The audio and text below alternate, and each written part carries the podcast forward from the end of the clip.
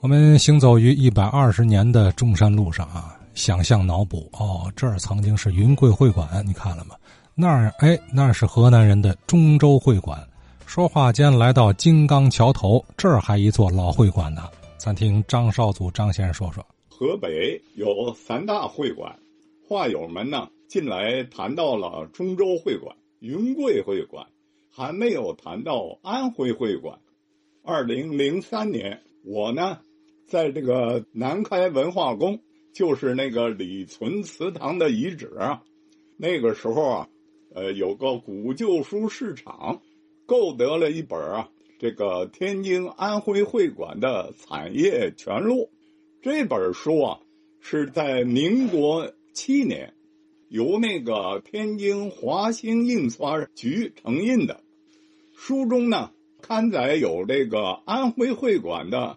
产业一览表，呃，有这个安徽会馆所管地的职业器，还有李文宗公祠的播地的器，特别啊是有这个安徽会馆院属后地基的房屋图，还有安徽会馆的全图，包括了前期的淮军昭宗祠的图。安徽会馆呢？它位于河北都署，就是今天的金刚公园及第二医院的西面，李公祠的东面。李公祠呢，曾经呢，呃，是五十七中学，呃，及这个造纸研究所。它的东边呢，正好是在今天的河北三马路的南口，原来是天津乳胶厂的。厂址，安徽会馆呢，就坐落在这里，临着北运河的北岸，成立在清光绪三十四年，也就是一九零八年。当时这个安徽同乡呢特别多，为了照顾这个同乡以及去北京的考生，在天津呢有个投诉的处所，在京的同乡呢。也有个议事的地方，所以多名这个安徽的同乡呢，就倡议设立会馆。呃，就由当时的直隶总督杨世襄，他是安徽泗州人啊，还有这个军阀安徽果阳人袁大化，及著名的实业家周学熙，他是安徽志德的，由他们呢发起募捐。购置了新浮桥北地基十亩左右，当年呢就建成了安徽会馆。后来啊，为了纪念这个李鸿章呢，集资购置土地，建立李公祠。一九一四年的二月一日，李公祠呢捐赠河北院署后边，就是东至大经路，西至三经路，南至呢。天纬路，北至地纬路，建房出租来作为这个安徽会馆的收入。安徽会馆当时啊，它是一个庙堂式的建筑，门前呢有石狮子，入门啊是宽敞的大厅，有大院一堵隐蔽式的后墙，有左右两门，进门呢便是大戏场，戏台呢设在左右两门的中间。周围啊，呃，是楼廊，楼上楼下都有房间。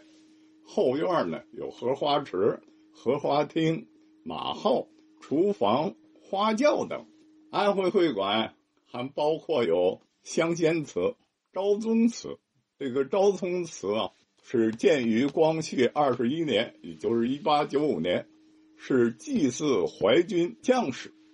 安徽会馆的会员。曾经达到五百人，凡是安徽籍的人，不分贫富，都可以入会。